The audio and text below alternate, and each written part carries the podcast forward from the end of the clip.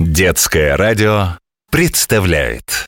Коля, Дима, Женя, Маша, Константин, Сергей, Филипп. Вася, Оля, Зина, Даша, Джонни, Мэри, Сэм, Архип. Света, Ира, Лена, Петя, Витя, Мартинис, Антон Много есть имен на свете, может целый миллион. Что значит наши имена?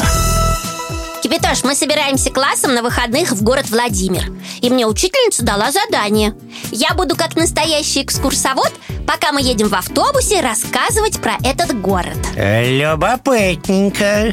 И как продвигается? Ты уже все подготовила? Почти Осталось совсем немного Я просто отвлеклась, когда стала читать про древнего князя Глеба Андреевича Он считается покровителем города Владимира Так заинтересовалась его именем, что даже забыла о докладе И что ж ты узнала?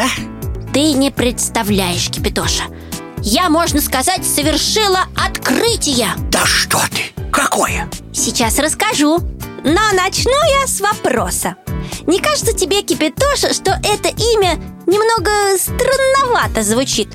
Глеб. Обычно звучит Глеб Имя как имя. Э, я не согласна. Имя это необыкновенное Пишут, что изначально оно было Готлиб А у нас в русском языке Готлиб стал Глебом Готлиб Это что-то немецкое? Правильно, переводится «Бог любит» Превращение Готлиба в Глеба Это и есть твое открытие? Только его часть. Слушай дальше. Такое же значение есть у имен Теофил и Амадей. Они тоже в переводе значат «любимец Бога» Так, подожди-ка, слишком много информации сразу. Надо все разложить э, по полочкам. А чего тут думать? Я ж говорю, Глеб, Готлиб, Теофил, Амадей означают одно и то же. Только Что только? я встречала мальчиков с именем Глеб. Амадей – это Моцарт А вот Теофил Вроде бы вертится на слуху имя А не могу его связать ни с кем. Потому что имя редкое Я узнаю французского поэта 19 века Теофиля Готье.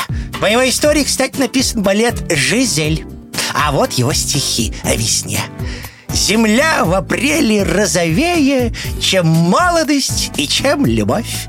Ребенок любит больше феи весну, явившуюся вновь. Вот, вот куда нас завело изучение имени князя Глеба Владимирского Теперь ты понимаешь, почему я доклад не успела закончить Что значит наши имена?